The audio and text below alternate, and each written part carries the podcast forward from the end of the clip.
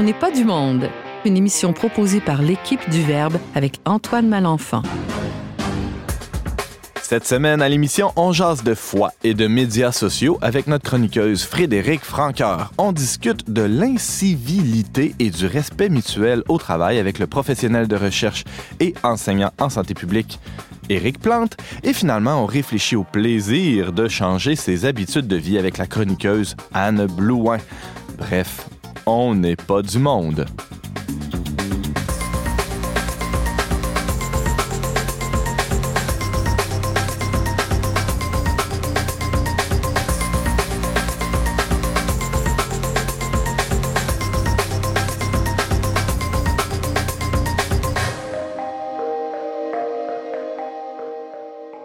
Bonjour à tous et bienvenue à votre magazine culturel catholique.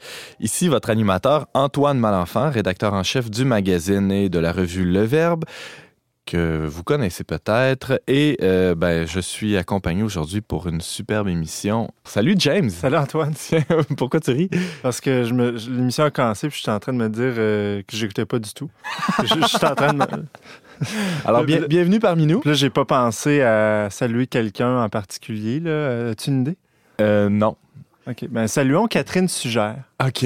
Saluons Catherine. Hein, c'est une, une collègue euh, qui travaille au service diocésain, puis je pense qu'elle aime bien notre émission. C'est vrai, hein, elle vient euh, nous en parler des fois au bureau. Euh, j'ai bien aimé votre émission de la semaine passée. Bon, ben, ça, nous encourage. Alors, à notre tour de l'encourager aujourd'hui dans, ce qu'elle fait. Je rappelle aux auditeurs qu'on a un site web, hein, le D'ailleurs, on vient tout juste de, de lancer notre numéro d'hiver qui porte sur la complémentarité homme-femme, sur les questions de théorie de genre et tout ça. Donc, vous pouvez aller lire ça si jamais vous n'êtes pas encore abonné vous pouvez euh, lire et vous abonner sur notre site euh, également. C'est très chaud comme sujet. On aura l'occasion évidemment de, revenir sur, euh, sur tout ça dans les prochaines semaines à l'émission.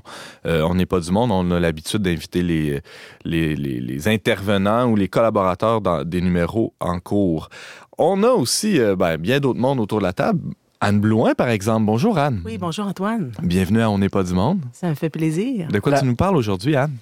J'ai parlé aujourd'hui, euh, janvier, c'est le mois des résolutions. Je ne sais mhm. pas si encore c'est encore populaire de prendre des résolutions, mais moi, je voudrais parler de changer ses habitudes, euh, mais en ajoutant la notion de plaisir pour que ça puisse durer toute l'année et même plus toute une vie. Oh, Alors, on parlera un peu des résolutions les plus populaires là, qui se prennent. On reçoit aussi Éric Plante. Bonjour, Éric. Bonjour, Antoine. Ça fait déjà quelques semaines, quelques mois qu'on a entendu ta douce voix On n'est pas du monde. On est très heureux de t'accueillir de nouveau. Merci. De quoi tu nous parles euh, pour cette émission du, euh, de, la mi-janvier? Eh bien, je pense qu'on est concept aujourd'hui parce que moi aussi, ça va dans la lignée du plaisir, mais du plaisir au travail, c'est-à-dire d'une euh, attitude, d'une valeur de fond dont on va parler, qui est le respect mutuel à promouvoir mais aussi on va parler des, du manque de civisme au travail ou de l'incivilité au travail à prévenir. Alors on va parler de ces deux enjeux-là parce qu'ils sont euh, euh, de plus en plus fondamentaux dans le contexte, je dirais, de, de travail du Québec actuel, avec le hmm. vieillissement de la main-d'œuvre, avec euh, toutes sortes de, de, difficultés, la pénurie de main-d'œuvre, la précarisation des emplois. Alors, hmm. on, est, on est dans l'air du temps. Bon, ben ça, ça sera un plaisir de t'entendre aussi, parlant de plaisir. Et aussi à l'émission aujourd'hui, Frédéric Franqueur, bienvenue. Bonjour, merci. Et euh, ton sujet, ton sujet de l'heure euh, pour toi, Madame Franqueur? Oui, c'est mon absence de Facebook. Hein? oui. Mais c'est curieux parce qu'on invite les collaborateurs à se manifester sur Facebook pour participer à l'émission. Euh, on a un groupe euh, privé là, où on invite euh, ceux qui le veulent bien à, se manifester et à pouvoir participer à l'émission. Comment tu as fait pour savoir qu'on enregistrait une émission? toi, qui es en dehors du temps ou de, ben, l'espace Facebook? Ben, en fait, je l'ai été pendant longtemps. Puis d'abord, je pense que surtout, je connaissais le verbe et puis les gens qui travaillent pour On n'est pas du monde. C'est plutôt ça qui m'a amené ici. Là, émission-là. Donc, euh, voilà. donc, si je comprends bien, il y a moyen de communiquer entre nous, entre êtres humains, autrement oh. que par Facebook. C'est ça que tu es en train de nous dire. Définitivement. On a tendance à l'oublier, sans farce, là. mais oui. on y reviendra. C'est un supplice pour moi d'être de, amené au vulgaire courriel. Oui, ou encore pire, au téléphone. Aïe, aïe, aïe, aïe. aïe. Je t'ai jamais appelé. non.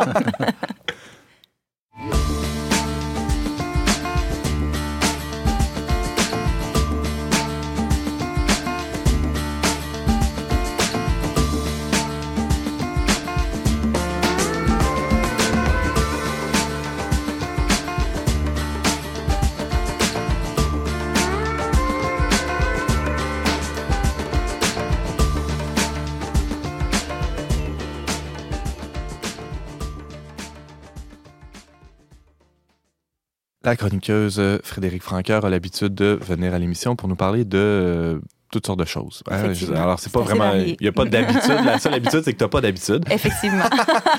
Et euh, alors, pour aujourd'hui, euh, c'est une espèce de mélange hein, entre euh, ton parcours virtuel, numérique, ou je ne saurais comment dire, et ton parcours de foi. Est-ce que c'est bien cela? Exactement. Aïe, aïe, aïe. Les deux sont reliés. alors, ben, commençons tout de suite. Hein, Frédéric Francoeur, tu avais envie de, de, de, nous parler de tes questionnements hein, qui qui, t'ont mené justement à, découvrir euh, la personne du Christ, mais c'est parti d'un questionnement presque philosophique ou existentiel, tout ça? Oui, ben en fait, euh, moi, avant de cheminer, quand j'étais, euh, disons, jeune adulte, là, 19, 20, 21 ans, j'étais profondément anti-chrétienne. C'est de ce discours populaire, les prêtres sont pédophiles, pourquoi les femmes ne peuvent pas être prêtres et tout. J'étais très tendance. Un peu comme Saint Paul qui persécutait des chrétiens avant de se convertir. Définitivement. D'ailleurs, la figure de Paul est quelqu'un qui m'a beaucoup marqué dans, dans la Bible. C'est étonnant. Hein.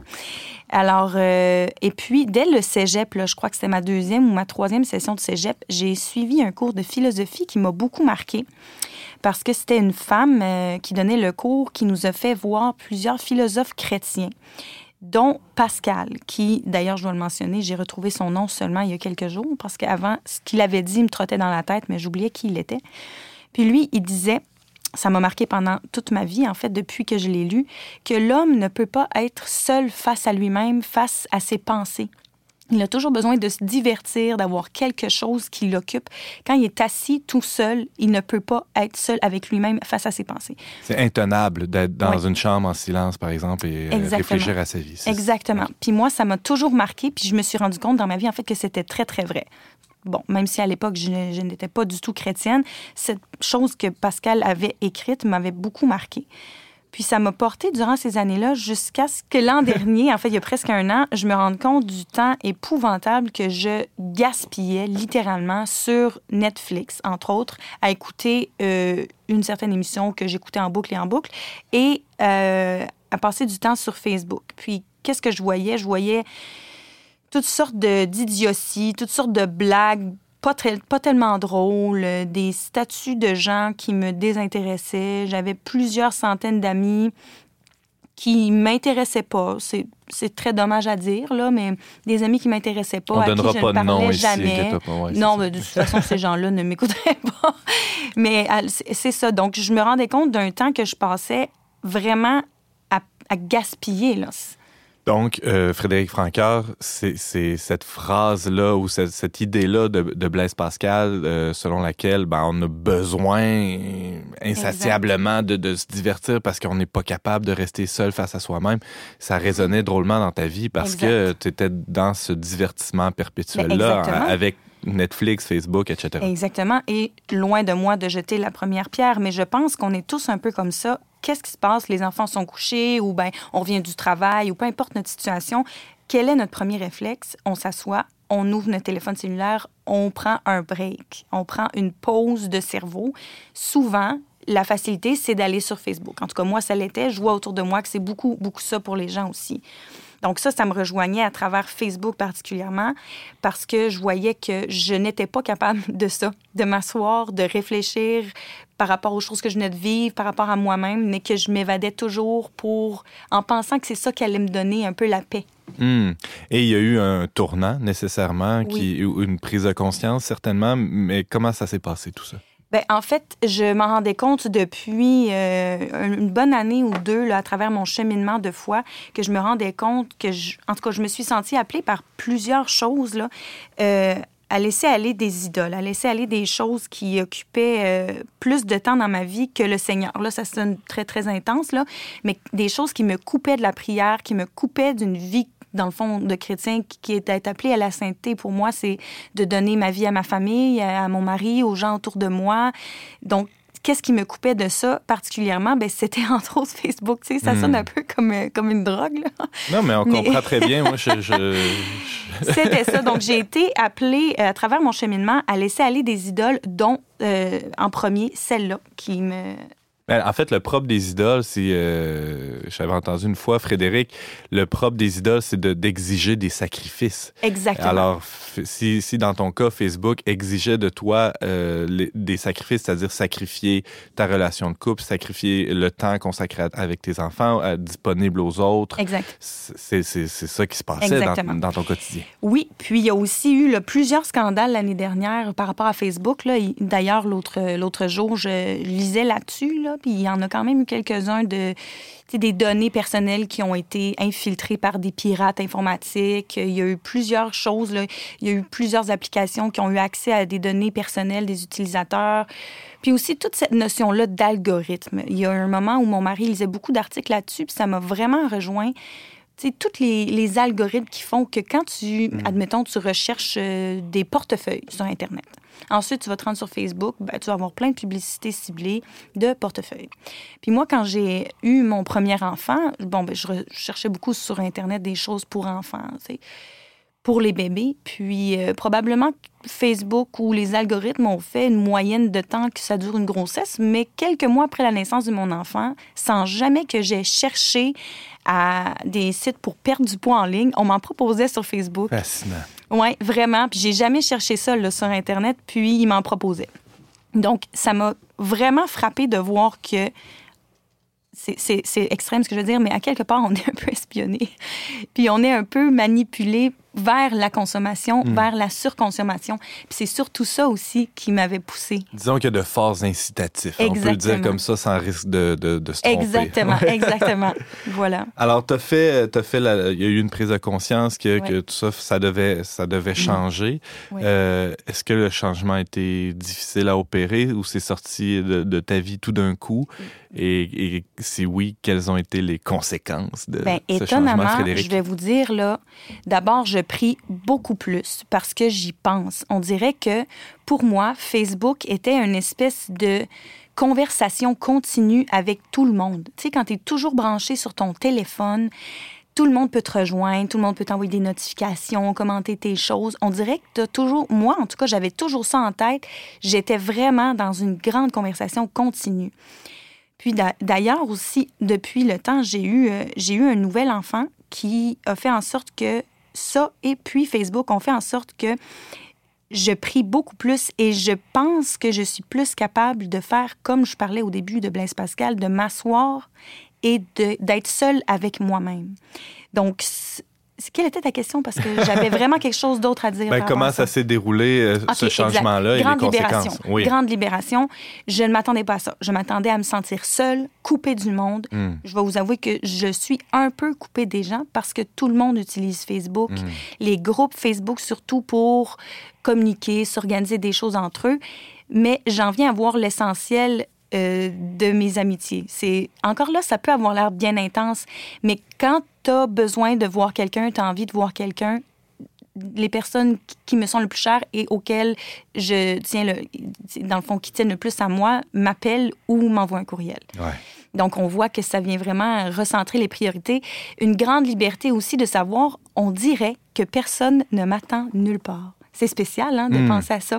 Mais on dirait que je peux quitter la maison sans mon téléphone cellulaire. De toute façon, si je quitte ou je fais un accrochage avec la voiture, je Tout ne monde- peux pas croire que personne ne va s'arrêter pour m'aider. Mais tu sais, je peux quitter chez moi vraiment l'esprit libre. Et là, encore une fois, c'est peut-être extrême, mais je me sens vraiment comme vraiment, vraiment libérée de ça. Et voilà. Euh, Frédéric Francoeur, tout ça, tu l'évoquais un peu, ça t'a euh, aidé à, à avoir des moments de, de silence, des moments de Oui. prière. Ça, ça a eu un impact. Euh, à la fois, ça a été initié par ton cheminement de foi, ce- cette, libération-là, mais ça, ça y a contribué aussi. hein. C'est un peu comme le fait la poule. Oui, définitivement. Ben, il y a aussi cette belle notion de jugement qui est beaucoup plus difficile quand tu, euh, quand tu as tendance à, à voir tout ce que les gens mettent sur les réseaux sociaux, à, à- à constamment suivre la vie des gens ou des parcelles de leur vie, en tout cas, parce que je peux pas dire que la vie euh, Internet, la vie Facebook là, est, est- est vraiment la vie, mais Hmm. le, jugement devient très facile rapidement. Donc, ça a été vraiment bon pour ce côté-là parce que j'avais aussi des gens proches de moi dans, la, dans ma communauté là, chrétienne qui étaient, bon, qui, qui étaient là. Puis, ça aide vraiment beaucoup de ce côté-là. Puis aussi tout le temps qu'on a, c'est vraiment, c'est impressionnant, je vous dis là. Moi, mes enfants se couchent, je prends le temps de m'asseoir et de regarder par la fenêtre. C'est vraiment spécial, mais est-ce qu'on fait ça? Des fois, tu sais, s'asseoir, regarder par la fenêtre, faire, bon, qu'est-ce qui vient de se passer aujourd'hui? Qu'est-ce qui vient de se passer dans mes dernières heures? Ça m'aide à rendre grâce pour ma vie et je vraiment j'ai plus le réflexe de prier, d'invoquer le Seigneur et de m'asseoir pour admettons faire les loads. Hmm, je vois Anne qui a une question euh, pour Frédéric. Oui, ben, Anne. Je fais un lien un peu avec le moment présent. Apprécier le moment présent. Quand, euh, quand on est sur Facebook, on dirait que c'est toujours un peu virtuel. Alors, tu n'es pas dans ton moment présent. L'attention est, est, ailleurs que dans l'instant présent. Exactement. Oui. Mais en fait, euh, je relisais ici justement des petites choses là, que j'avais notées, puis j'ai l'impression des fois que même le fondement de Facebook est profondément antichrétien, en tout cas de la manière dont je le vois, parce que ça a été vraiment comme dans le film, euh, le réseau, je me souviens plus le nom en français, le Social Network, le film sur euh, Mark Zuckerberg, qui est le, fondateur de Facebook. C'est vraiment vrai que ça a été, euh, Facebook est parti d'une d'un espèce de jeu là, en ligne que quelques garçons voulaient faire pour coter des filles, en fait. Coter des filles selon leur beauté, entre guillemets, c'est plus euh, à caractère sexuel, là. mais c'est vraiment, vraiment comme ça que ça a commencé. Puis déjà, à l'origine, je trouve que ça, c'est profondément antichrétien. C'est, c'est quelque chose qui vient. De réduire les personnes à un aspect de leur, Exactement. De, de, surtout, leur physique, surtout la femme. C'est ouais, très évidemment. actuel comme sujet. Ça rejoint un peu ce que tu disais euh, il y a quelques minutes, euh, Frédéric, où tu évoquais le fait que depuis que tu n'es plus sur Facebook, il y a moins de tentation de, de juger les autres. Parce qu'évidemment, pourquoi on juge les autres, euh, c'est, c'est parce qu'on a seulement un aspect de la, de la réalité. On, on voit seulement une facette et évidemment, ça prête le flanc au jugement, tandis que quand on les rencontre dans, dans la réalité, hein, pour utiliser Oui. un gros mot, pas très à la mode, euh, ben, on a accès à, à- à toutes les facettes de, de la personne et là, on Exact. comprend mieux la Oui. personne On- dans, dans le sens étymologique, on, on peut mieux l'embrasser, la comprendre et, et incluant ses côtés plus sombres et plus, plus euh, lumineux. Euh, James, je sens que tu veux intervenir. Ouais, je- ben, je- moi, je suis d'accord avec ce que tu dis. Je me fais juste l'avocat du diable. Tu sais, les, les gens qui pourraient t'entendre et dire, ouais, ben, pourquoi une solution aussi radicale? Tu sais, il ne s'agit pas juste de- d'apprendre à avoir une discipline avec tout ça, puis, tu sais, mettre le moins de choses possible, organiser ton fil d'actualité pour euh, le réduire au maximum Ouais. pour voir ce que les gens mettent, etc. Il y a même des prêtres français qui, qui appellent Internet le nouveau presbytère et qui invitent les jeunes, euh, Ah spécialement ouais. les jeunes chrétiens, à investir cet espace-là pour s'en servir pour évangéliser. Nous-mêmes, Ah. on, on y travaille, évidemment, au Verbe, euh, et on n'est pas du monde. Alors, comment tu réponds à, à- Ben, en à fait, James là-dessus, Frédéric? Moi, je l'avais déjà fait avant de supprimer mon mur Facebook, ce qui l'a rendu encore plus inutile. Quand tu supprimes le plus de choses possible, mais je m'étais dit même, ah, je vais m'abonner seulement aux, comme aux entreprises que je voudrais suivre ou quoi que ce soit, mais ça devient encore plus, on dirait, je sais pas comment dire, La mais encore plus superflu, là. Oui, puis c'est exactement, ça m'a comme entraîné un peu dans ça, là, la consommation. C'était pas mieux. Le mot de la fin, Frédéric, euh, 30 secondes. Le mot de la fin, je dirais que euh, y a d'autres moyens de communiquer entre soi et que c'est une grande libération dans, en termes de temps, en termes de charge mentale, que de ne plus être sur Facebook et que au lieu, moi, qui est une grande littéraire, grande amoureuse de la langue, au lieu d'ouvrir une application Facebook, pourquoi ne pas s'asseoir et lire ne serait-ce que trois ou quatre pages d'un livre? Ça avance toujours plus vite à coup de trois ou quatre pages. À l'avenir, euh, je t'appelle. Hein? Oui, merci. Frédéric Francaire, c'était wow, euh, beaucoup de choses là-dedans, c'était passionnant. On vient d'entendre euh, ton parcours euh, de, de, de, de libération, on pourrait dire, des médias sociaux, euh, Frédéric. Euh, c'est toujours un plaisir de t'avoir à l'émission. On peut t'entendre euh, à On n'est pas du monde de, de temps en temps. Et, euh, oui, on va, on va t'appeler plutôt que d'essayer de te contacter par les médias sociaux. Merci. Merci à toi, Fred.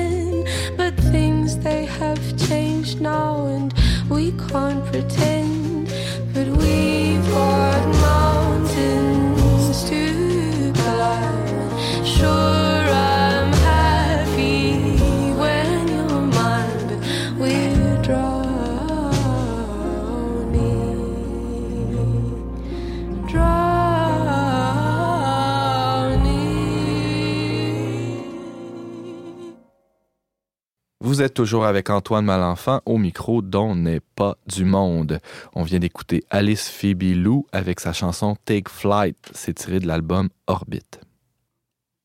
Le monde du travail est en perpétuel changement et euh, je vois mon invité sourire quand je prononce cette phrase euh, qui est un cliché peut-être, mais qui, qui se valide, qui se vérifie assez facilement. En tout cas, c'est le, le domaine de recherche d'Éric Plante. Bonjour Éric. Bonjour Antoine. Ton sujet aujourd'hui, les incivilités au travail. Comment, euh, comment y remédier? hein? C'est un peu ça, j'imagine, Oui. le, le- le but de la chronique. Oui, en fait, euh, on va regarder les deux versants d'une même réalité, c'est-à-dire prévenir les incivilités, mais promouvoir aussi l'opposé, le La respect, civilité. le- la civilité ou le respect mutuel. Alors, euh, peut-être euh, commençons par, euh, par le début. Est-ce qu'il y a moyen de, de- de quantifier ou de mesurer euh, l'ampleur du phénomène ou en, en tout cas... C'est-à-dire qu'on commence à le quantifier au Québec, à tout le moins. Euh, il y a un sondage CROP fait aussi en collaboration avec l'Ordre des conseillers en ressources humaines et, et, euh, les CRHA. Et ils ont fait un sondage là-dessus et il y a deux travailleurs sur trois qui disent que dans leur milieu de travail, euh, des comportements incivils ont lieu et que c'est euh, du côté euh, homme-femme, les femmes perçoivent eux autres que c'est euh, 75% donc c'est encore plus fort pour elles euh, que les hommes. Et un, euh, plus d'un travailleur sur trois déclare qu'il arrive, arrive dans son travail que des personnes refusent d'aider un collègue, même si elles ont, elles ont les compétences et le temps pour le faire. Hmm. Euh, Il y a aussi des travailleurs qui euh, sont affectés par ce manque de civisme-là au travail au point qu'ils vont euh, éviter certains collègues désagréables puis venir travailler la fin de semaine. Ça, oui. peut, ça peut aller jusque-là dans les cas les plus poussés. Là. Et, Pour être sûr de ne euh, pas croiser euh, Jean-Claude à la machine à café. C'est ça. Et euh, un gestionnaire du personnel sur cinq au Québec, donc 20% a remarqué une hausse des cas d'incivilité au cours des trois dernières années. Donc 20 Et euh, sur les 236 plaintes portées à la commission des, de la CNES, hein, la commission des normes de la santé et de la sécurité du travail pour harcèlement psychologique, plus de la moitié de ces 236 plaintes-là contiennent des cas d'incivilité. Ce qui va nous amener, dans le fond, c'est là que je veux vous conduire à, à peut-être faire établir une différence de base qui n'est pas étanche entre le harcèlement moral au travail, le harcèlement psychologique et l'incivilité. Oui, parce que ça, ça peut être euh, un spectre assez large. De, de quoi on parle quand on parle d'incivilité, Éric Plante? Alors, je vais vous donner l'exemple suivant qui est une image. L'incivilité, ça serait la, la personne exaspérée qui ferme la porte de son bureau un peu trop fort, donc la porte qui claque. Le harcèlement, c'est le contraire, c'est la claque qui porte. Vous voyez un peu l'idée? Alors, le harcèlement, il y a une intention de nuire dans le harcèlement qui peut être euh, lié à une conduite grave ou à des gestes répétés qui euh, vise à isoler une personne, à affaiblir son estime d'elle-même, puis finalement à essayer de la casser, à essayer de la détruire au travail. La casser, c'est la forcer à démissionner, Ouais. la forcer à quitter une équipe. Bon, ça, c'est le harcèlement. Dans le cas de l'incivilité, il- ce sont plus souvent des sautes d'humeur ou des mm, réactions d'ex- d'exaspération. Plus spontané, moins. Plus spontané. Qui repose pas sur une intention d'un travail Et qu'on va même trouver chez des témoins ou des personnes victimes de harcèlement. Hmm.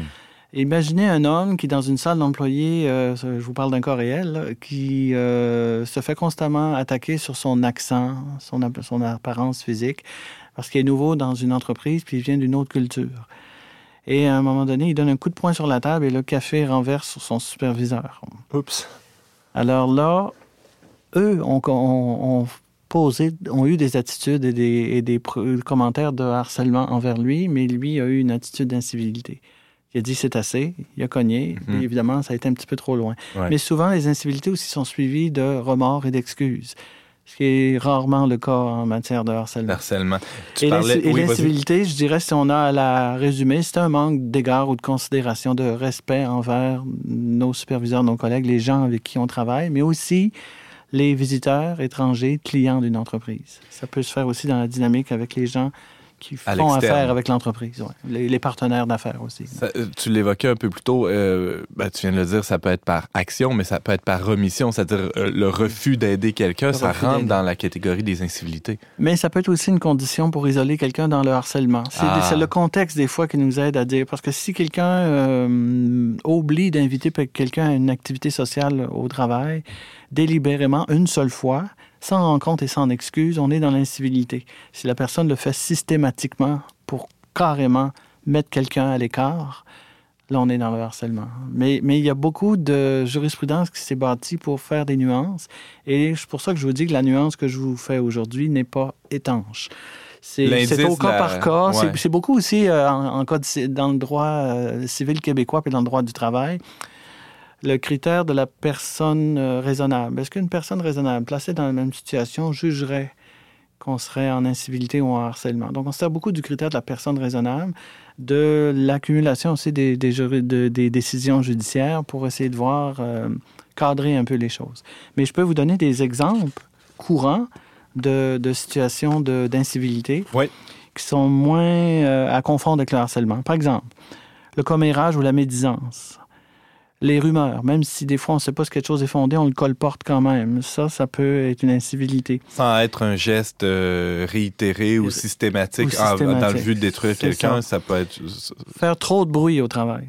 faire trop de bruit dans un contexte où, euh, par exemple, des aires de bureau ouvertes. On fait trop de bruit, on parle fort fort au téléphone, on, on fait trop de bruit. Euh, une attitude négative, un langage grossier. Euh, Faire un reproche humiliant et, et non constructif à quelqu'un devant tout un groupe plutôt que de l'inviter à part, puis de façon positive à changer son, son comportement ou une erreur qu'il a fait. Ouais. Euh, donc, une sorte d'humiliation publique, même, même si elle est spontanée, ça peut être euh, quand même assez... euh, Alors là, on est dans l'ordre de l'incivilité. Aussi, un dernier exemple, peut-être s'attribuer le crédit du bon travail fait par les autres, par Hmm. exemple.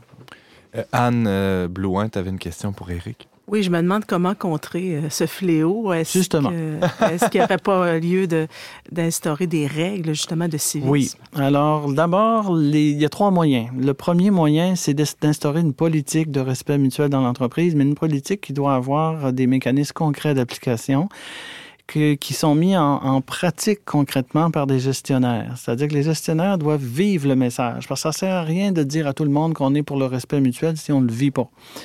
Euh, c'est un peu comme en famille, si un parent dit toujours à un enfant de dire merci, mais lui remercie personne. Prêcher par l'exemple.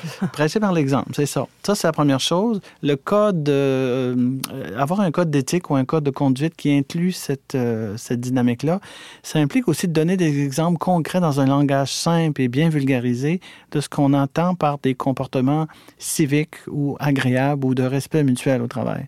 Par exemple, d'être capable de se focuser sur le problème plutôt que d'attaquer la personne qui, est, qui a peut-être une part de responsabilité dans un problème ca- causé au travail. Ça peut être de gérer de façon très proche et rapide des conflits interpersonnels au travail en essayant des fois de référer à un tiers s'il y a trop de tension entre les personnes. Autrement dit, Ah, ah, tous ah. les, tous les gestes et toutes les attitudes et les, et les paroles qui rendent agréable le fonctionnement au travail au quotidien. Euh, parce que si un milieu de travail devient agréable, si on cultive un certain sens je dirais, de la du respect mutuel au sens pas d'un savoir-vivre ou d'une politesse froide, mais au sens d'une courtoisie, d'une gentillesse authentique au travail, qu'on la cultive dans, certains milieux, dans, l'ensemble des milieux, ben on crée un milieu de travail où on n'a pas besoin de parler sans, cesse aux gens d'appartenance. Ils viennent travailler parce qu'ils aiment ça, ils sont bien, ils sont heureux.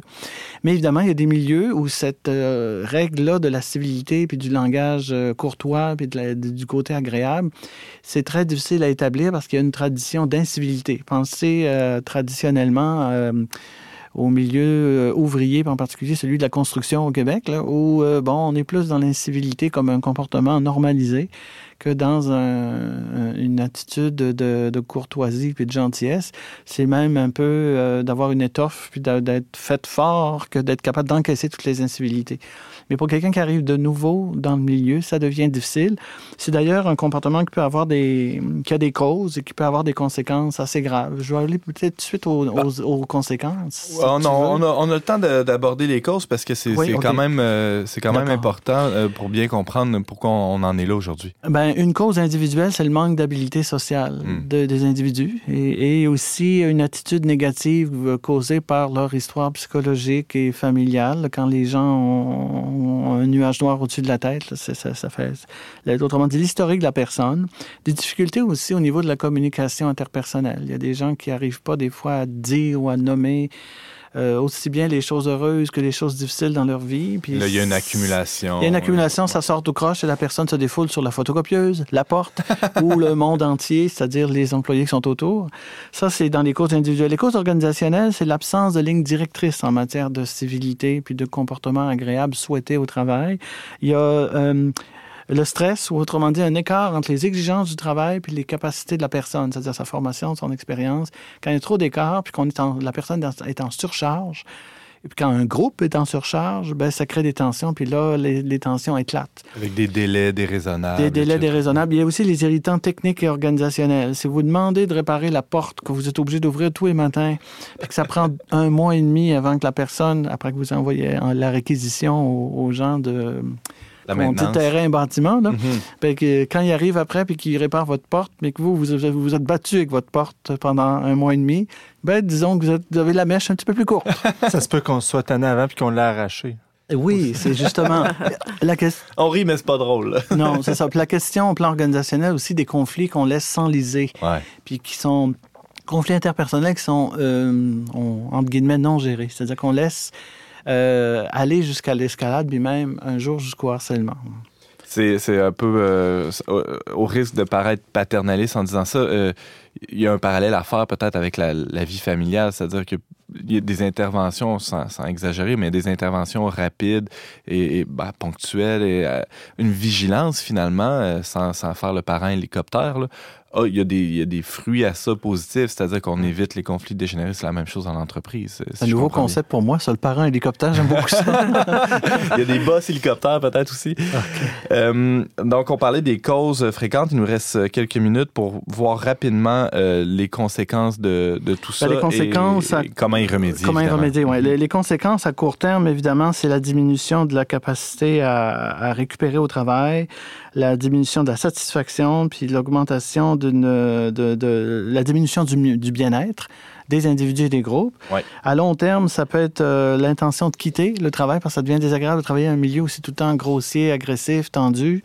Euh, la, autrement dit, quand le climat de travail se détériore aussi, l'engagement envers l'entreprise diminue. Mm. On s'investit moins pour l'employeur, puis finalement, on a, ça augmente le risque d'épuisement psychologique au travail. C'est toutes des choses. Maintenant, prévenir, c'est beaucoup les trois choses dont j'ai parlé tantôt. Une politique, des gestionnaires qui donnent l'exemple, mais aussi des employés. Puis là, c'est le piège, je, je, reviens tout le temps là-dessus. Là.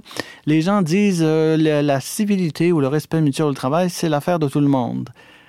C'est l'affaire de tous et de chacun. Moi, je dis jamais que c'est l'affaire de tout le monde. Parce que dire que c'est l'affaire de tout le monde, ça veut dire que c'est l'affaire de, de, personne. personne.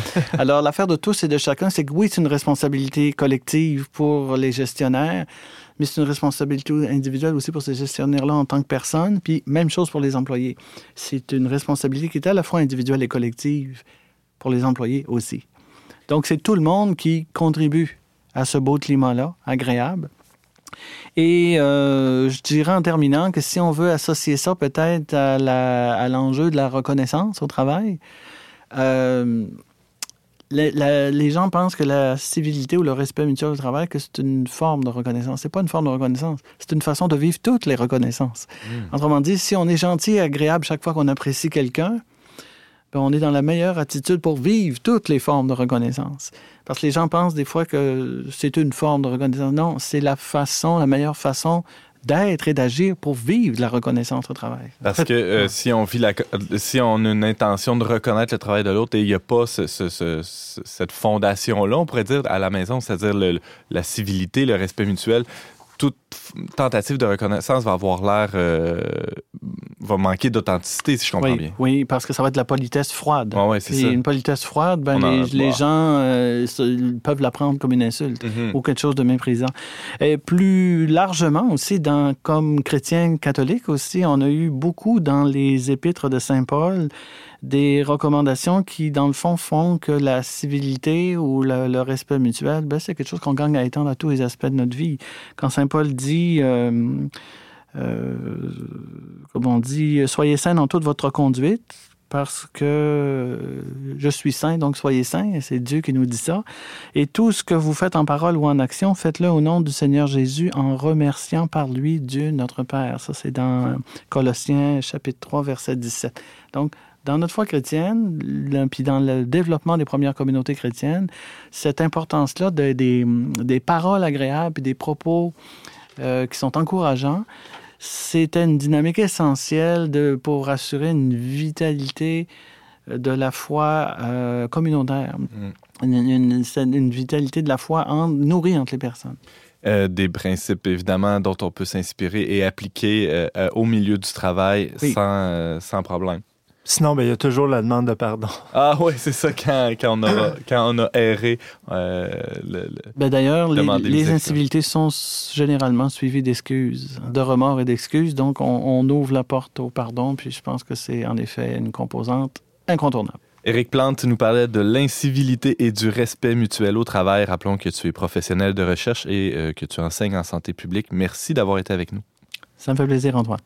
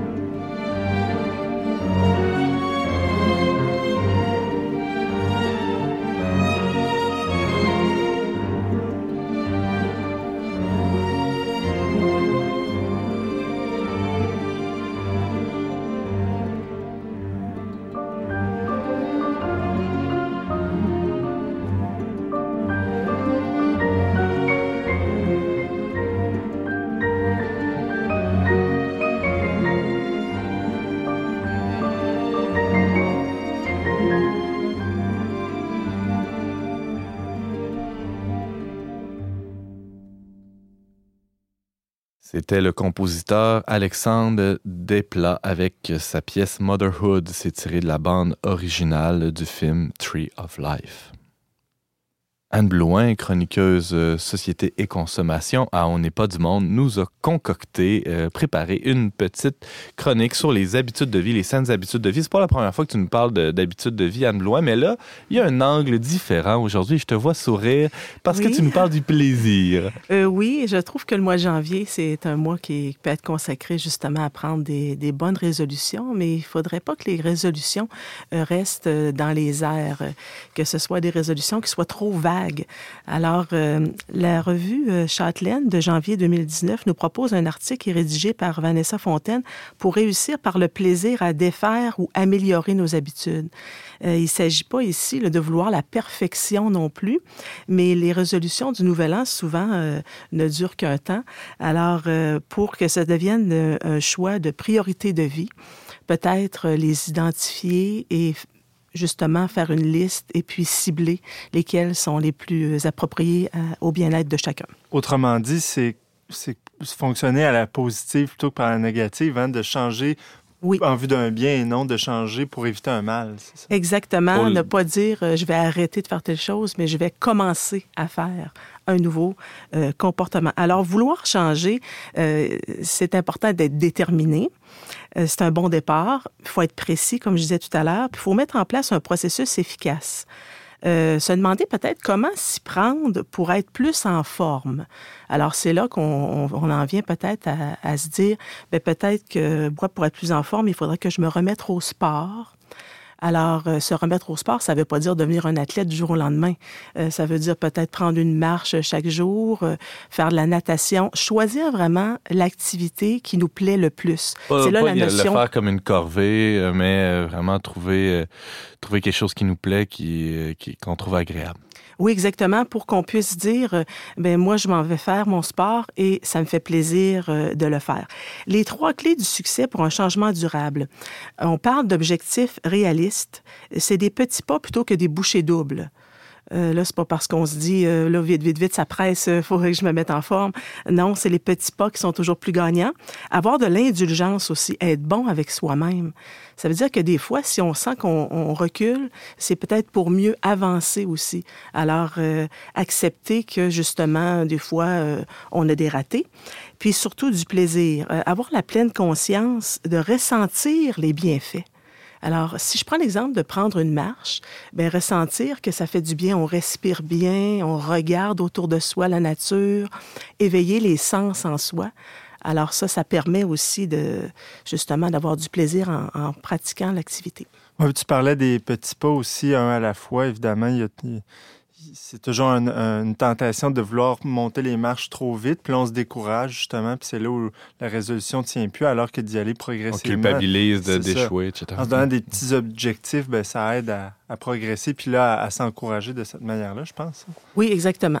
Pourquoi, Anne, c'est si difficile, selon toi, de, changer euh, des habitudes qui sont mauvaises ou un, mode de vie qui, qui, est nuisible pour nous ou dont on voudrait se débarrasser? Parce que tous, sans exception, euh, on aime la, facilité, on est bien dans notre zone de confort.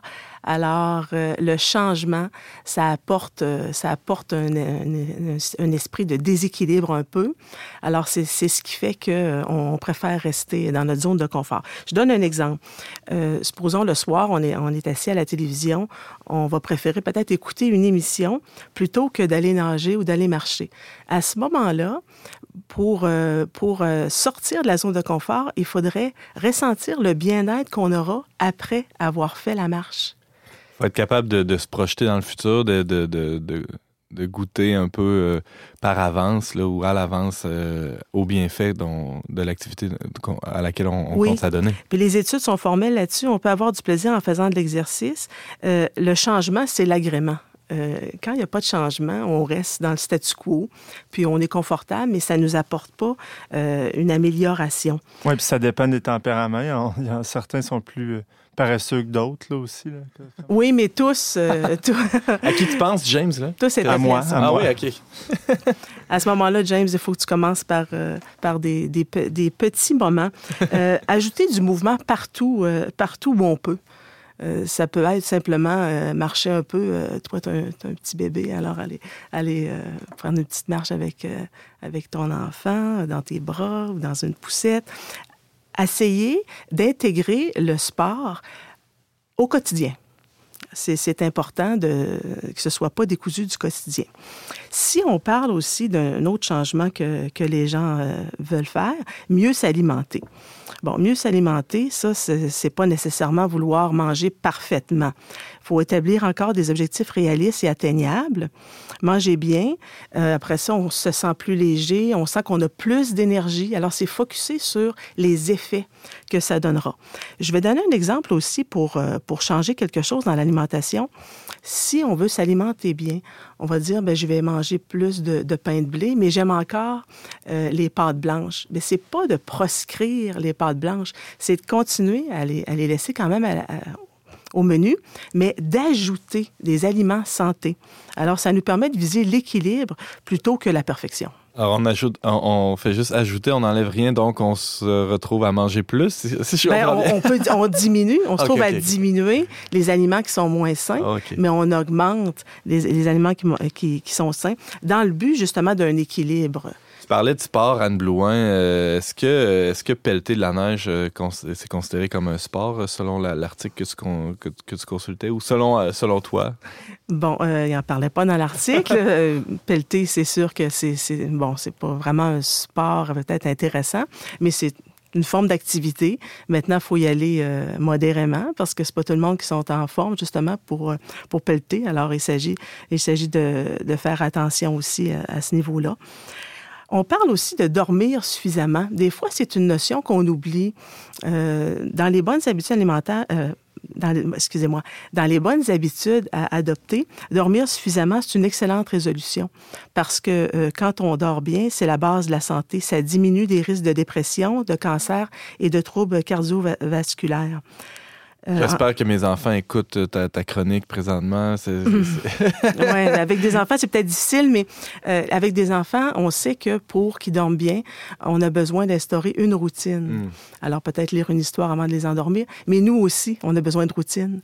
30 à 60 minutes avant d'aller au lit, euh, fermer tout écran possible, parce que ça nous garde éveillés, les écrans. Alors plutôt... C'est un équilibre précaire entre la routine et le changement, si je comprends bien. Il faut, faut être prêt à changer mais euh, tout en conservant un minimum de routine. Ah oui, oui, exactement. Éric Plante, tu avais une question pour Anne? C'était pas une question, c'était juste un tout petit commentaire. En santé publique, on s'intéresse beaucoup à ça, nous autres, les, la modification des habitudes de santé pour qu'elles deviennent des habitudes de vie.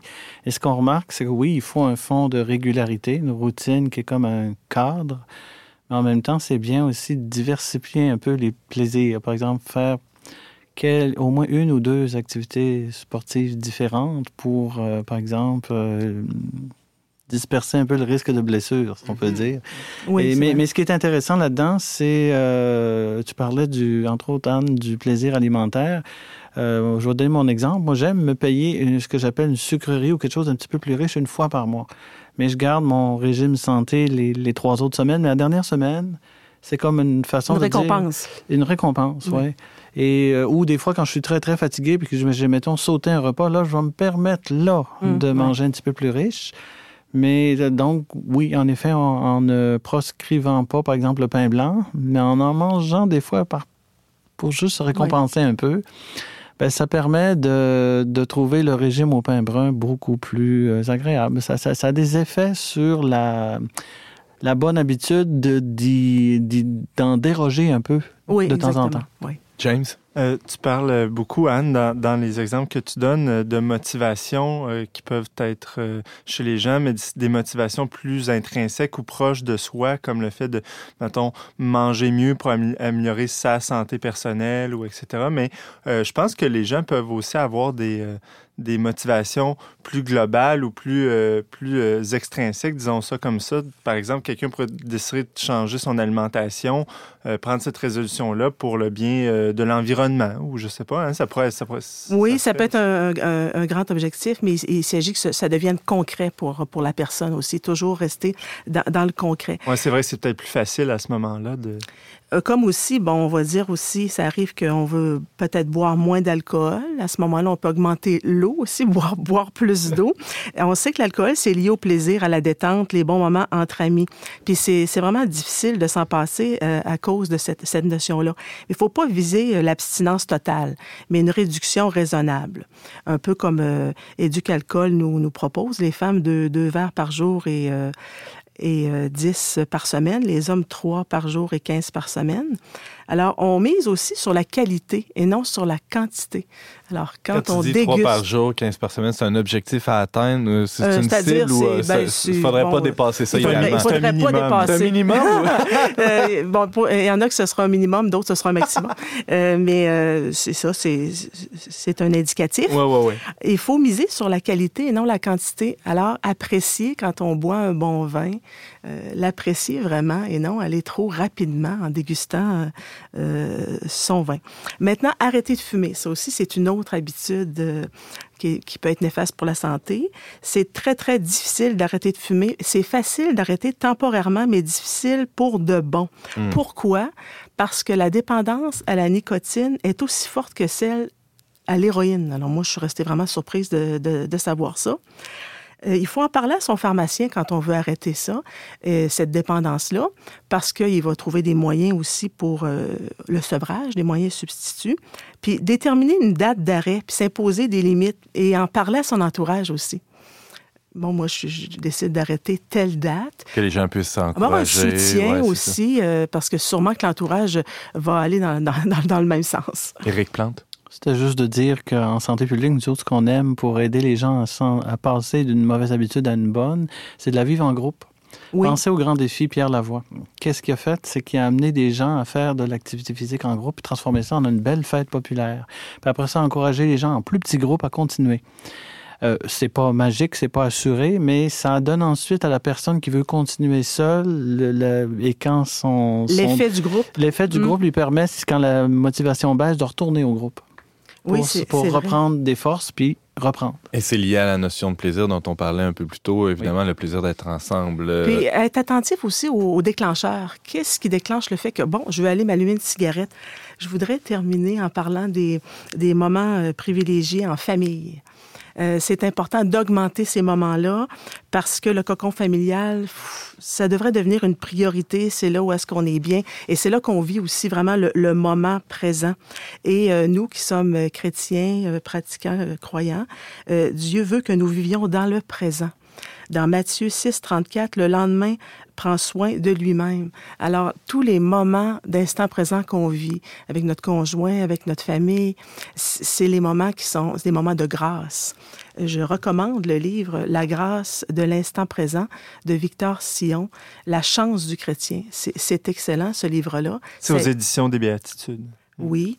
Et puis la préface de Monseigneur Guy Gaucher. Alors, je recommande ce livre-là pour aider justement à ce que l'année 2019 soit une belle année pleine de, de beaux moments présents de qualité. D'ailleurs, si on voulait résumer euh, toute ta chronique, Anne, hein, on voit que les, les, euh, les causes euh, de, de, de mauvaises habitudes, ce soit le, le tabac, la drogue, l'alcool, euh, les jeux vidéo, quoi que ce soit, ben, finalement, c'est un manque de relation qu'il y a derrière tout ça. Donc, quand tu dis passer plus de temps ensemble, ben, finalement, c'est ça. Si on veut sortir de ces mauvaises habitudes, Oui, c'est Privilégier les relations. oui ça, ça peut aider justement. Anne Blouin, merci beaucoup. Tu nous parlais du lien entre les habitudes de vie et le moment présent. Tu es chroniqueuse régulière à cette émission et aussi tu écris parfois pour la revue Sainte-Anne, qui est bien connue dans la région. Merci Anne d'avoir été avec nous. Merci.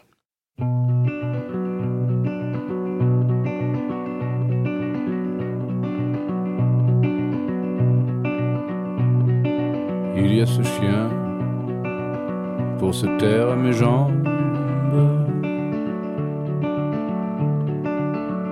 Et le soleil, bien un chien pour se taire à mes jambes.